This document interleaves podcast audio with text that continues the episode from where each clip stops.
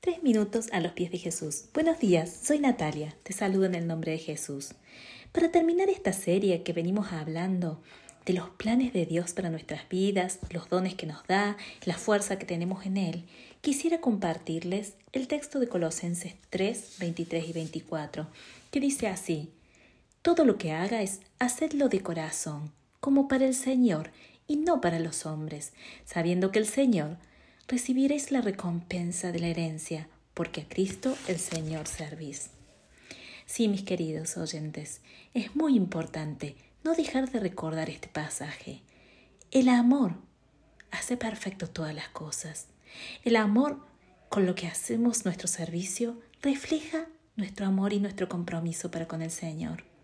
Nuestro mayor incentivo debe ser agradarlo a Él y todo lo que hagamos que sea para su gloria.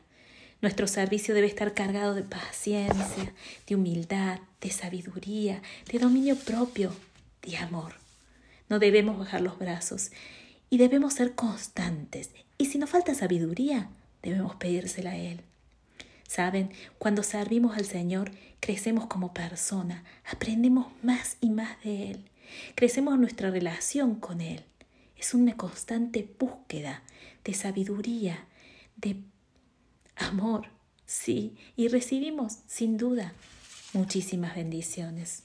Cuando servimos a Dios y lo hacemos acompañado de una constante búsqueda y unión con Él, de Él recibimos la aprobación, la corrección, la sabiduría y la guía. El Señor hoy te pone una inquietud en tu corazón tómala, toma los desafíos que Él te pone. Vas a salir más sabio, más fuerte. Él será tu fortaleza, tu guía, y así cumplirá su propósito en ti. Sin duda, todo esto requiere que seamos fuertes y valientes. Sí, pero recuerden una cosa, todo lo podemos en Cristo que nos fortalece. El Señor nos dice en Salmo 32.8, yo te enseñaré te mostraré el camino, te estaré observando y seré tu guía. Él promete estar siempre a nuestro lado. Solo tenemos que decidirnos a actuar. El Señor no nos abandona ni nos abandonará. Lo prometió y Él lo cumplirá.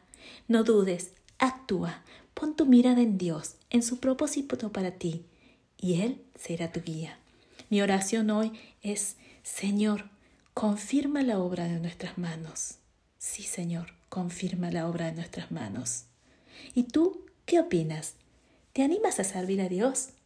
Sin duda será de bendición para tu vida. Te invito a que nos des tu opinión o testimonio. Visítanos en iglesialatina.com. Que tengas un día muy bendecido.